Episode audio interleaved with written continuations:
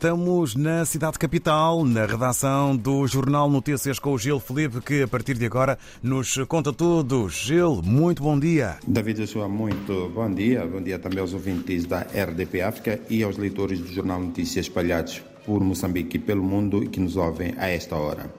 A resenha de hoje será um bocadinho diferente porque não temos, eh, por algum problema técnico, não conseguimos aceder à plataforma para uh, aceder ao jornal, vamos apenas anunciar os títulos de primeira página, que são, conseguimos.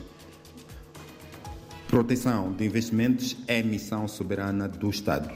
Este é o título a abrir a edição 2 do nosso matutino. E é uma afirmação do Ministro da Defesa Nacional, Cristóvão Chum, e foi feita em Cabo Delgado, província moçambicana assolada pelo terrorismo e que hospeda importantes projetos de exploração de gás natural, como o da Total Energia, que se encontra paralisada há dois anos devido precisamente aos ataques de terroristas.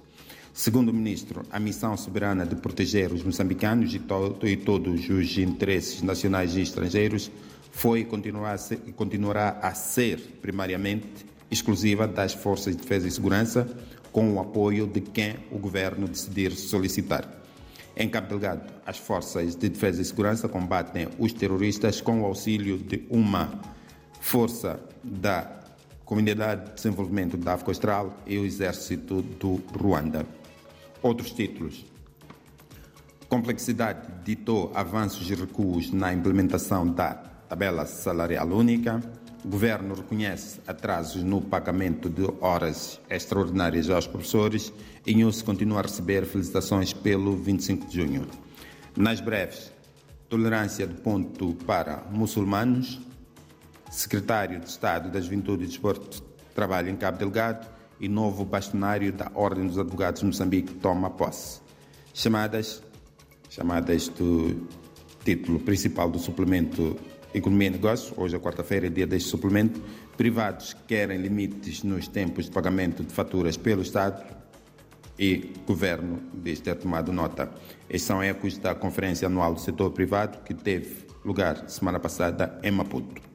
Reduz números, número de dadores de sangue no Hospital Central de Maputo, para conferir na página 3, página 3 dedicada à região do Grande Maputo, e localidades ressentem-se da falta de escolas secundárias para ler na página 24 desta edição. David Joshua, ouvintes da RDP África e leitores do Jornal Notícias, para mais notícias em www.jornalnoticias.co.mz, já pode estar disponível, e a edição impressa que já deve estar já à rua. Por mim, até para a semana. Muito boa semana a todos e bom trabalho. Boa quarta-feira. Bom dia.